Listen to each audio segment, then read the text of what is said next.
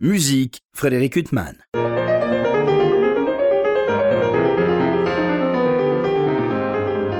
Bonjour Frédéric Huttman au micro, j'ai plaisir de vous retrouver pour un nouvel entretien. Aujourd'hui j'ai l'immense plaisir de recevoir Stéphane Degout. Bonjour. Bonjour. Alors je vous reçois à l'occasion de représentations qui vont commencer le 1er février prochain dans cet écrin magnifique qui est l'Opéra Comique, euh, représentation d'un spectacle qui s'intitule L'autre voyage, qui est une sorte de continuation, si j'ai bien compris, du voyage d'hiver de Franz Schubert. Euh, un spectacle, opéra conçu à partir de fragments d'opéra de Schubert, de leaders de Schubert et même d'un oratorio euh, Lazarus. Donc un spectacle qui a été conçu euh, euh, par Raphaël Pichon, donc, qui dirige bien sûr son ensemble Pygmalion, et la metteur en scène Sylvia Costa. donc bien sûr Raphaël Pichon travaillé depuis longtemps avec lui, Stéphane Degout, autour de divers projets. et là, ce, projet Schubert, il est né après votre projet Mindtraum, euh, qui lui tournait autour de Schubert, Schumann, Weber. Comment c'est né un peu cette idée euh? Je crois qu'il est né un peu en même temps en fait. Les deux projets sont nés euh, sans vraiment qu'on le sache. Il y avait en gestation déjà dans Mindtraum le projet de l'autre voyage en fait. De l'idée de porter à la scène le, programme du disque Mindtraum. Et puis de se centrer sur Schubert essentiellement. Et puis sur cette cette histoire que Sylvia Costa et Raphaël ont, inventée, ont choisi pour avoir une, trame dramatique au milieu de ça. Mais euh, oui, je pense que déjà depuis longtemps ces choses. Euh, et je vois que vous avez le disque Enfer aussi. J'irais même jusqu'à dire que déjà dans Enfer, il y avait l'idée d'un deuxième volet de Enfer et c'était Mindtraum en fait. Alors c'est un, enfin c'est un spectacle, je sais pas comment dire, parce que c'est conçu à, travers des fragments euh, schubertiens euh, qui semblent hantés par la mort, euh, l'enfance, la figure du Wanderer, qui sont si chers à Schubert. Mais j'écoutais un extrait de, répétition, Stéphane Degout, et je me disais que ce qu'il y a d'incroyable dans toute cette poésie, c'est qu'à Schubert, il y a la jonction entre des mélodies quand même très populaires et à la fois quelque chose de très savant, d'une poésie euh, très ancrée dans le romantisme euh, allemand. Et c'est quand même rarissime que chez un compositeur, on trouve tout ça réuni. Euh, et chez Schubert, on trouve tout ça. Oui, en effet. Bah, vous le dites très bien, mais je pourrais juste ajouter qu'il y a enfin, Raphaël et Sylvia et Raphaël Blin ont, fait un, travail sur le texte, c'est-à-dire de réécriture par moment, parce que les extraits des oratorios, des opéras n'allaient pas dans la direction de la dramaturgie qu'on avait choisie. Donc il y a eu un vrai travail. Et le travail de Raphaël Blin, qui est une, dramaturge et qui est écrivaine aussi, a, été de s'approcher au plus proche de, disons d'aller au plus proche de, de cette écriture romantique un peu spécifique quand même, avec une vraie recherche de vocabulaire, de forme aussi. Euh, on, est on est parfois dans des moments un peu grammaticalement un peu alambiqués, on va dire qui est propre à l'allemand d'une certaine façon, mais aussi peut-être propre à l'allemand euh, romantique, où on, a non seulement une, recherche du mot, mais une recherche de la forme euh, de la phrase, etc. Et donc, euh, ce travail de, on aurait dit un pastiche pour le, le, baroque français du XVIIIe, là on est dans une sorte de pastiche romantique en fait. Mais alors, quand on pense à Schubert, bien sûr, on pense au lead, à 600 leaders. Euh, on pense beaucoup moins à l'opéra. Je crois qu'il y a 19 mm. opéras dont la plupart sont inachevés. Je crois qu'il y en a deux qui sont achevés. Euh, oui, euh, c'était pas son fort, apparemment. Je pense qu'il a, il a dû se mettre à écrire des opéras parce que parce qu'on lui passait des commandes probablement, parce qu'il fallait être, être présent aussi à cette époque dans cette forme. Et de toute évidence, ça lui réussissait moins que, que le reste.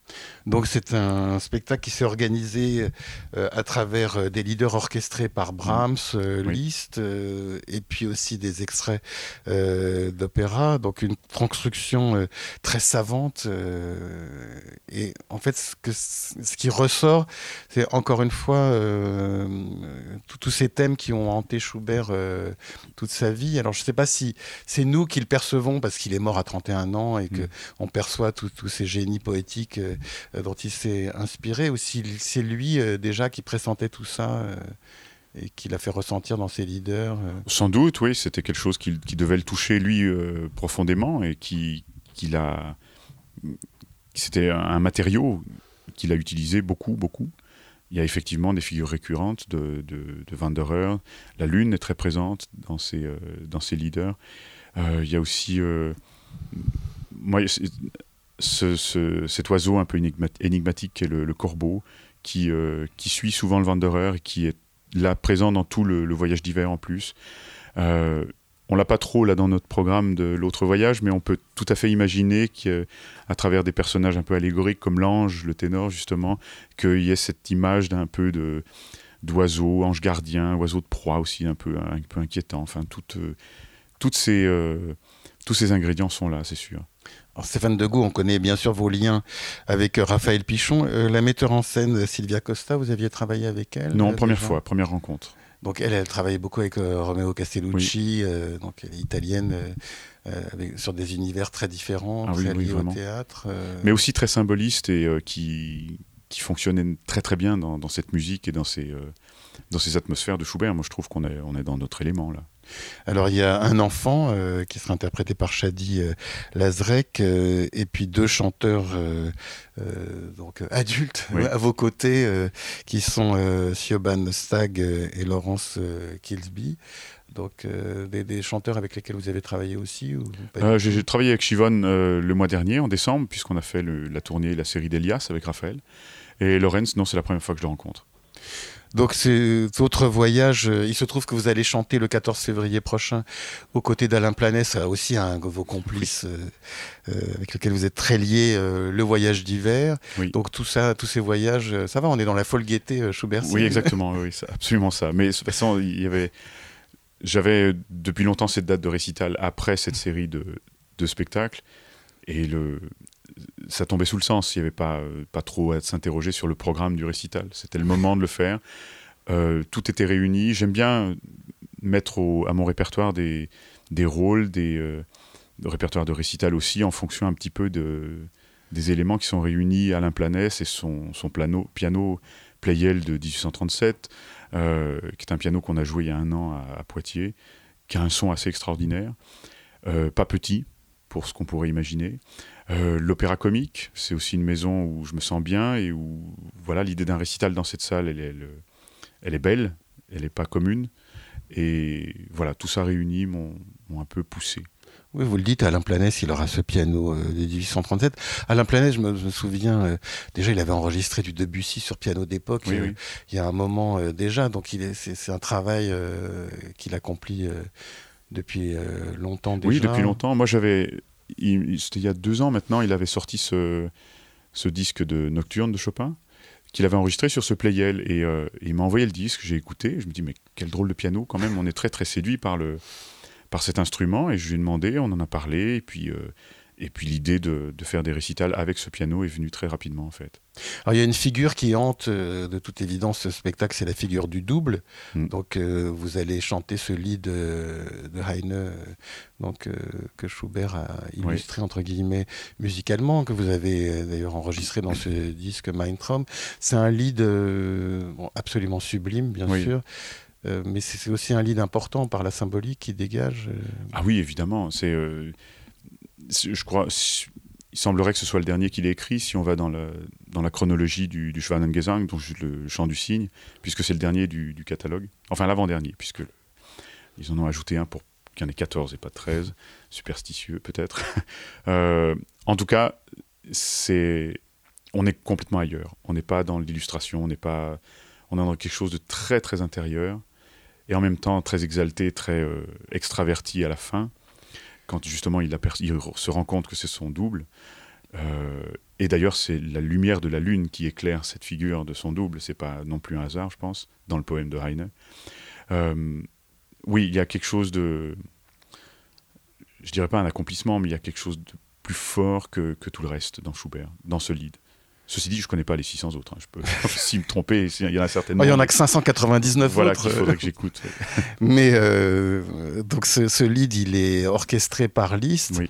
Et Liszt parfois a une conception schubertienne, je pense à son arrangement de la Wanderer Fantasy qui est un peu étrange, euh, qui va parfois à l'encontre de l'idée qu'on peut se faire de Schubert. Mais là, cette orchestration, euh, elle est merveilleuse aussi. Elle est assez, elle est vraiment réussie. je pense qu'elle respecte tout à fait Schubert, mais Liszt se permet de d'étaler un peu la musique, c'est-à-dire quand il y a des euh, des ornements qui sont en triolet de double, par exemple. Il écrit un, triolet de croche et ça étire l'ornement. Il rajoute des coups de timbale sur des troisièmes temps dans la deuxième partie qui, qui ponctuent, qui, qui, structurent énormément et qui font aussi monter cette atmosphère d'effroi, de, de, de, presque de folie. Et euh, ce qui est aussi particulier pour moi, c'est que, évidemment, Liszt a orchestré la, tonalité originale, donc euh, aiguë, en fa dièse, et, euh, et, moi je la chante habituellement en ré, c'est-à-dire tessiture transposée pour, mon confort vocal, disons. Et là, ça m'oblige à, être vocalement assez extraverti, dans la deuxième partie en tout cas, et ça oblige à une recherche de couleurs qui est très différente de celle de récital avec piano, évidemment. Alors, Stéphane Degout, moi je vous connais euh, dans plusieurs univers, euh, bien évidemment, mais euh, il y a deux univers dans lesquels je vous ai beaucoup suivi et on a l'impression que c'est quand même euh, vous n'êtes pas chez vous enfin si vous avez l'impression d'être chez vous ou dans un ailleurs qui est chez vous c'est ce premier romantisme allemand euh, schubertien et puis schumannien aussi et puis l'univers de bussiste bien sûr avec Péléas et Mélisande. C'est quoi c'est des univers dans lesquels vous êtes entré au fur et à mesure ou alors ça a toujours été pour vous des univers dont vous vous sentiez proche je me suis toujours senti proche de, du répertoire allemand parce, que j'aime beaucoup chanter la langue allemande. Et euh, j'ai une sorte de, je dirais pas facilité, mais en tout cas euh, une spontanéité vers cette langue qui est, euh, voilà, que j'ai pas besoin de réfléchir. Je, j'aime, beaucoup chanter en allemand par rapport au répertoire italien, de bel canto, etc., dans lequel je suis beaucoup moins à l'aise. Et peut-être la couleur de ma voix aussi m'a amené assez rapidement à ces répertoires-là. En tout cas, j'ai été très vite programmé on m'a invité pour ces programmes, on m'a demandé de les faire, etc. Et euh, Péléas, c'était. Euh, je suis entré euh, un peu sur la pointe des pieds, c'est-à-dire c'était pas tout à fait évident pour moi. Euh, et quand j'ai commencé à travailler Péléas, le rôle, c'est là qu'on m'a demandé de chanter ce rôle parce que j'avais, j'étais jeune et j'avais la clarté de, timbre qui était, qui était évidente pour, pour Péléas quand on est baryton. mais ça m'a obligé à trouver le chemin pour aller à, une, un registre aigu que je n'exploitais tout simplement pas avant. Et, euh, ça, a été, euh, ça a été assez révélateur de, beaucoup, beaucoup de choses. Et puis, comme Schubert en allemand, on peut aussi dire de Debussy qu'il est, par rapport à la langue française, on est dans un naturel incroyable. Et de, y a, on n'a pas besoin de faire quoi que ce soit, ni chez Schubert, ni chez Debussy, pour, euh, pour bien parler la langue. Tout est là. Alors évidemment, il faut respecter la partition, il faut respecter la, métrique, il faut tout, euh, faire le plus scrupuleusement possible. Mais quand on a acquis tous ces éléments, toutes ces clés, on, est dans quelque chose de très naturel, très simple en fait. Mais alors, euh, moi je vous ai entendu chanter Péléas et puis après chanter euh, Golo. donc ça aussi, c'est pas des doubles, mais au sens schoubertien du terme. Mais c'est quand même deux figures de demi-frères qui, qui, sont complémentaires. oui, oui, oui. C'était euh, mon premier, la première fois que j'ai chanté Péléas, le, le Golo était un, ancien Péléas. C'était Dietrich Henschel qui avait chanté Péléas euh, par le passé. Et l'espèce de gémellité vocale était assez, euh, assez intéressante à exploiter.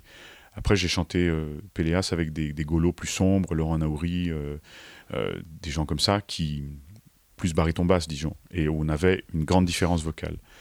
la première fois, quand j'ai chanté moi-même Golo pour la première fois, c'était il y a cinq ans déjà en concert ici à l'Opéra Comique avec piano. Enfin, c'était aussi tout un, un, enchaînement de, de, contextes très très favorables. Euh, c'était Jean-Christophe Lagnès qui chantait Péléas pour la première fois et on avait cette sorte de gémellité vocale qui était intéressante à exploiter, d'autant plus que c'était avec piano et qu'on pouvait tout se permettre en termes de couleur, de volume, etc. Euh, j'ai un premier golo avec euh, orchestre, production, mise en scène, etc. programmé dans, dans quelques temps avec un jeune baryton aussi. Donc on verra si, si on exploite ça ou pas. En tout cas, pardon, euh, c'est, cette figure de frère, de demi-frère, de double, elle est aussi évidemment euh, très forte. Euh, je, pense aussi à d'autres, à Oreste et Pilate par exemple, je pense à d'autres, d'autres couples d'amis, amants, frères, on ne sait pas trop, et c'est, ça, on est dans un trouble très très intéressant. Alors, ce qu'il y a de passionnant aussi avec ce spectacle, euh, L'autre voyage, donc, qui va être créé à l'Opéra Comique le 1er février prochain, euh, autour de leaders, euh, de fragments d'opéra et d'oratorio de Schubert. Je crois qu'il y a un lead de Brahms aussi qui s'est glissé au milieu de, cet océan schubertien. Alors, c'est pas tout à fait un lead de Brahms. Johannes Brahms a choisi le, le Leiermann, qui est le dernier lead de, de et l'a adapté très librement. Il a pris la trame mélodique il l'a répété, il l'a transformé un peu, il a ajouté un cœur de femme et euh, il a beaucoup allongé la, longueur de, ce lead. Et ça, ça lui donne une atmosphère très très différente et très, euh, très forte aussi. Alors ce qui est incroyable, c'est qu'on attend avec impatience ce spectacle, comme si c'était une création, alors que c'est composé avec des musiques qui ont été écrites euh, il y a deux siècles. Euh, enfin, c'est intéressant de faire, euh, de créer une œuvre inédite comme ça à partir de, fragments et de leaders et d'œuvres qu'on connaît pour, certaines. Mm. Euh, qu'on connaît quasiment pas. Enfin, je dois avouer à ma grande honte que j'ai pas écouté euh, Fier Abra et Alphonse Estrella, euh, pourtant qui ont été dirigés par des chefs comme Arnoncourt ou Claudio Abado. Donc c'est quand même pas des œuvres qui ont été laissées à des musiciens de faible envergure. Mais enfin, c'est pas le répertoire mm. qui est le plus courant à l'opéra. Non, c'est sûr. Et donc, il y a une faiblesse, je crois, des livresses qui explique aussi que qu'on n'en a pas le bonheur d'écouter ces musiques euh, souvent. Euh, oui, c'est principalement la, problématique. Mais là, il n'y a pas eu de changement dans les livrets. Enfin, ce qu'on va entendre, ce sont les textes qui ont été écrits originellement pour les non, œuvres qui ont été mises en musique par Schubert. Non, comme je vous disais tout à l'heure, c'est Raphaël Blin qui a réécrit, euh, qui a réécrit beaucoup de, de, passages de textes pour, les, pour que ça colle au livret, tout simplement. Et c'est une musique, euh, le lead schubertien, c'est une musique qui vous a toujours accompagné, Stéphane de Oui et non, c'est-à-dire, euh, quand j'ai commencé euh, mes études, disons, il y a, presque 30 ans, j'ai rencontré cette figure, disons, un, mentor, qui était Ruben Lifshitz, et qui m'a mis le pied à l'étrier du récital très très rapidement. Et les premiers leaders que j'ai chantés de Schubert, c'était les, six sur les, les, poèmes de Heine, justement qui sont étrangement assez difficiles, mais enfin, ce qui était étrange, c'est que moi, jeune chanteur, j'avais une espèce de d'accroche très euh, très spontanée avec ça, avec cet univers-là. Mais j'ai toujours eu un peu peur de Schubert parce que d'abord, Ruben, mon prof, me mettait en garde et disait Schubert, ça se chante quand on est en pleine possession de ses moyens. C'est pas euh, c'est pas de la mélodie qu'on sifflote, etc. Il faut être, il faut que ce soit ciselé, il faut qu'on on peut pas faire ça avec un instrument qu'on ne maîtrise pas. Donc, étant jeune, étant étudiant, je faisais très attention à ça. Et puis, euh, petit à petit, j'y suis venu. Ce, ce Winterreise, c'est pas pas vraiment une, découverte. Ça fait quand même 20 ans que une fois par an, je le lis comme ça avec un pianiste une journée pour le plaisir. Et donc, je connais assez bien, mais là, je me suis dit, allez, on, y va. Et puis, avec l'aide de Raphaël, euh, le Schubert euh, orchestré pour le coup, a quand même plus de. Disons, j'ai moins de difficultés pour l'aborder. Mais ça reste quand même très impressionnant et avec une sorte de distance que j'arrive pas encore à tout à fait, euh, tout à fait euh, passer. Oui, mais en même temps, euh, quand euh, on voit, on entend un chanteur qui euh, fait un récital de leader de mélodie, c'est vous qui créez votre propre mise en scène. et les chanteurs ont toujours l'air de dire que c'est plus difficile que l'opéra parce que vous devez créer votre propre gestuelle, et, alors qu'il n'y a pas une proposition du metteur en scène. Là, vous vous retrouvez à chanter des leaders sous la direction d'une metteur en scène, ce qui est assez inhabituel. Oui, c'est inhabituel. Je dirais pas que c'est plus difficile le récital, c'est un exercice très différent. Mais mais qui pour moi, en tout cas depuis 25 euh, ans que j'en fais régulièrement, euh, m'apporte beaucoup de, disons, d'équilibre dans, mon répertoire, dans ma carrière, dans mes saisons, etc. Alors, Stéphane Degout, il y a un petit film qui accompagne cette présentation à l'Opéra Comique dans lequel vous êtes interviewé euh, et on vous demande quel est votre opéra préféré. Vous en citez trois. Euh, je veux pas failloter, mais c'était les mêmes que, que j'adore, enfin parmi d'autres. Mais bon, vous citez Les Noces de Figaro, Pélas et Mélisande et Votre Sec. J'aurais pu ajouter Don Carlos, c'est vrai. Ah bah voilà, j'ai pensé à un Verdi et je me suis dit, effectivement, Euh, enfin, c'est-à-dire que cela, c'est, il y a une sorte de, quand vous citez les Noces, Péléas et Vodsec, c'est des œuvres qui suscitent une, quelque chose d'une réaction très affective en fait avec mm. euh, l'auditeur. Pas au-delà, à mon avis, de, de, l'amour qu'on peut avoir pour la vocalité ou d'une émotion, parce qu'il y a une émotion chez ces personnages. Euh, quand on pense à Golo, à Vodsec ou au conte dans les noces, on a une proximité, nous, auditeurs, qui n'est pas seulement l'amour qu'on peut avoir pour euh, la mélodie ou l'opéra. Et peut-être que je m'égare, euh, Stéphane Legout. Euh. Et puis finalement, on vous demande d'en choisir un seul. Oui. Et puis vous dites les noces. Oui, parce que pas, il fallait bien en choisir. Voilà, il fallait bien choisir. Alors, ce, je ne sais pas comment on appelle ça, cette œuvre qui va être créée à l'Opéra Comique euh, euh, le 1er février du 1er au 11, euh, L'autre voyage. comment vous appelez ça, vous Un opéra une oh, Oui, un opéra. Enfin, comment, comment on pourrait le dire alors il y a marqué tableau lyrique sur des musiques de Franz Schubert. Euh. Oui, c'est exactement ça. C'est juste un peu long à dire, quoi. Donc euh, après, c'est une coproduction avec l'Opéra de Dijon, ça va être donné. Oui, c'est ça. Euh, Début mars à Dijon, 6 et 8 mars. Donc bien sûr, il y a l'orchestre et chœur Pygmalion, et puis bien sûr, il y a la maîtrise de l'opéra comique, parce qu'il y a un lien très fort avec l'enfance. Il y a un enfant mmh. qui chante à vos côtés. Oui.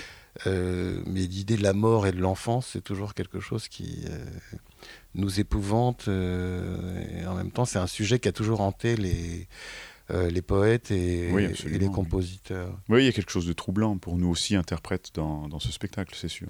Oui, parce que ce spectacle a une thématique. Euh, oui, qui peut être un peu lourde, oui. c'est fan de goût. Bah, c'est-à-dire parce que c'est toujours le, ces musiques qui expriment une grande douleur, hmm. et finalement, nous, auditeurs, quand on en sort, euh, on, est, on est apaisé par la douleur qui s'est exprimée. Peut-être que là, je tombe dans un cliché, mais la douleur qui qui est exprimée par un compositeur ou un poète, euh, elle trouve un écho en nous qui fait que nous, on se sent mieux et apaisé quand on sort du spectacle. Mais oui, oui, absolument. Je, crois que c'est une, des fonctions de la musique, un peu cathartique, de nous, de nous faire euh, traverser des sentiments, des, des émotions euh, parfois très fortes et qui justement nous aident à les, à les vivre quand on doit les vivre nous-mêmes, quand on est en face d'une réalité. Alors l'opéra comique, vous, vous y avez incarné Hamlet d'Ambroise Thomas. C'est un lieu que vous connaissez bien. Euh, c'est un lieu qui à la fois conjugue le fait que c'est une maison d'opéra splendide et quand même une certaine intimité. Euh. Ah oui, absolument. Moi, je me, sens très bien à l'opéra comique parce que je trouve que c'est, disons, à ma taille, on va dire. Euh, c'est une maison, une acoustique incroyable. C'est une salle magnifique. la salle est, tout est fait pour que on n'ait pas à tricher. Oui, c'est quand même le lieu de création de Péléas et Mélisande, donc Entre ça va, il y a pire comme oui, symbolique. Sûr, oui, oui. Alors vous allez chanter au cours de la saison Guerre-Cœur aussi, d'Albéric oui. Magnard. Là aussi, on est entre la mort, la rédemption, le ciel. Ah mais euh, complètement, oui.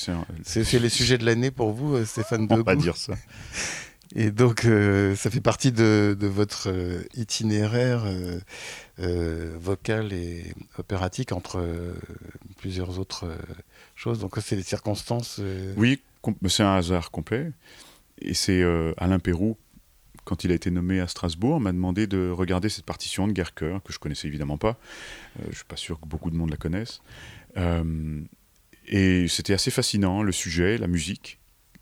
cette, on, est en plein dans, ces années 1890-1900, de ce vivier de musique française, de musique qui, qui va visiter un peu le, la musique germanique, etc. Et euh, c'est vraiment, vraiment très, euh, très fort. Donc on va retrouver euh, un instant un autre écart par rapport à ce spectacle, ces fragments musicaux schubertiens. Enfin, c'est pas les, les, fragments sont pas, c'est des œuvres intégrales, mais qu'on retrouve rassemblées comme ça.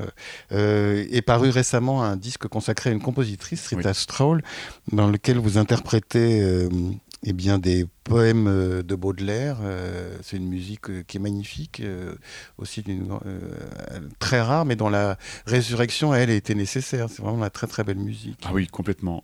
J'ai découvert, grâce à Héloïse Luzzati, qui m'a sollicité pour ce projet, j'ai découvert cette compositrice qui, n'était pas vraiment euh, connue parce que pour son histoire personnelle, c'est-à-dire elle, ne vivait pas à Paris, elle vivait en Bretagne, donc elle n'était pas dans le milieu artistique intellectuel de l'époque et un peu mise sur le côté, un peu ignorée en fait. Et euh, je crois que c'était une très bonne idée d'aller chercher ces partitions et de les chanter. On va terminer avec euh, ces tableaux lyriques sur des musiques de Franz Schubert. Euh, L'autre voyage, donc, qui va être donné à l'opéra comique Stéphane Degout. Comment vous vous sentez émotionnellement après un, tel spectacle Ça met dans un drôle d'état parce que j'imagine.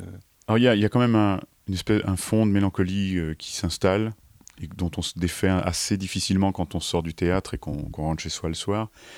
Mais, mais ça va, je, dis bien, j'ai quand même une faculté aussi euh, salvatrice qui est de, tout à fait penser à autre chose dès que j'ai passé la porte du théâtre. Mais, mais quand même, oui, y a, je pense. Et puis on est en plein hiver, voilà, le temps n'aide pas non plus à, à, regarder le ciel et à s'ouvrir un peu l'esprit, mais euh, non, ça, ça fait.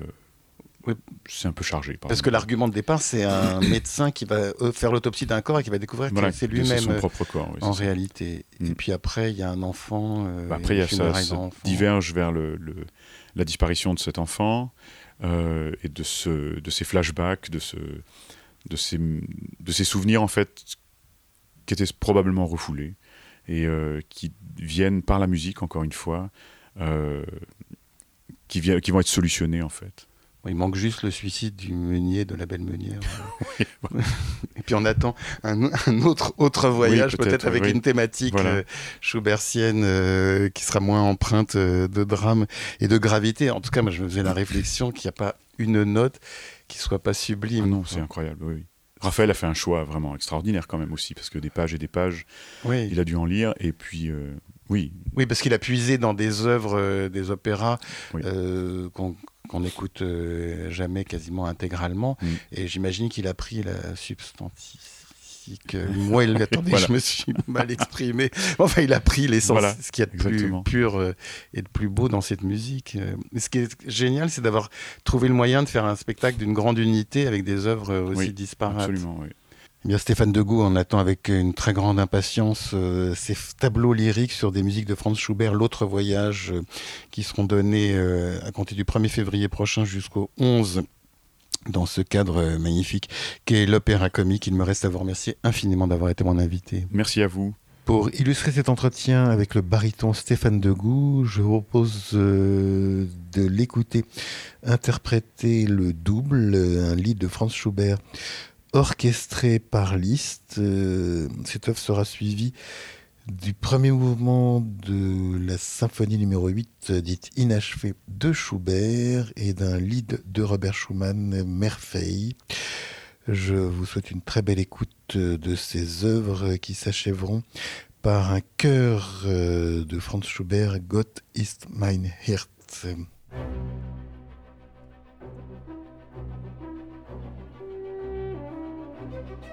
Música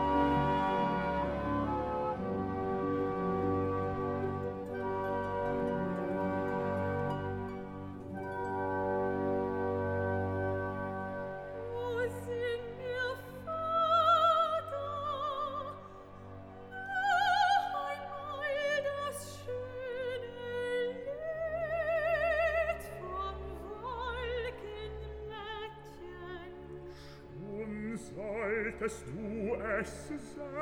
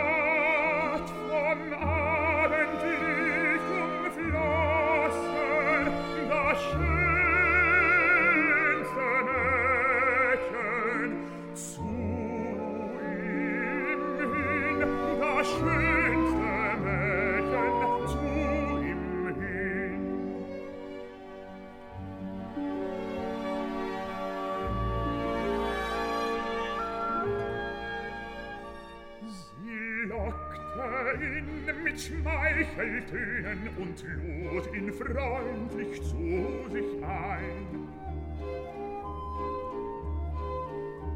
Hier ist das schönste Glück erschienen, willst du, mein Freund, mein Diener sein? Willst du, mein Freund, mein Diener sein?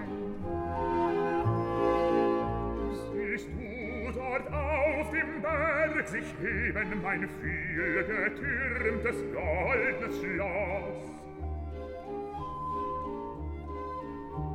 Siehst du dort in den Lüften schweben den reich geschmückten Jägertross, den reich geschmückten Jägertross. Sterne würden dich begrüßen, die Stürme sind dir untertan. Und dämmernd liegt zu deinen Füßen der Erden Qualendum verwandt, der Erden Qualen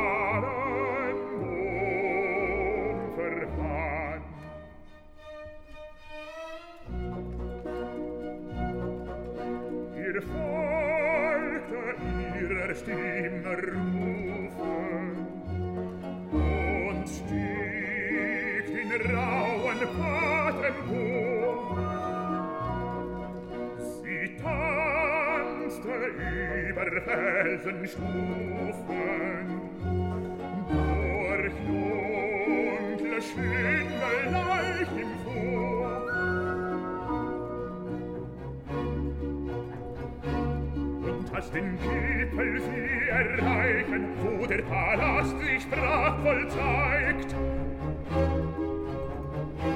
Als mit der Erd vor stummen Zeichen der Diener Schwarm sich vor ihm neigt, da will er sehen,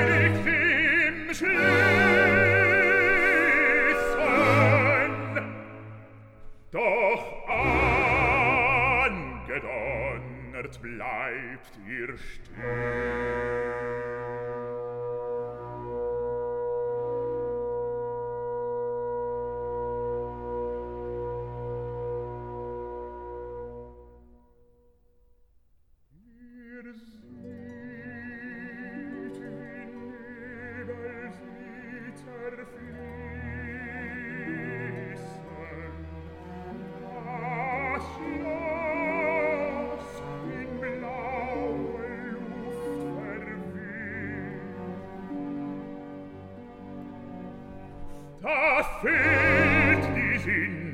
vergehen Sein Haupt um Höhe schwarze er Nacht und trostlos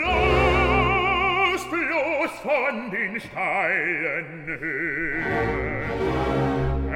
entstürzt ihr.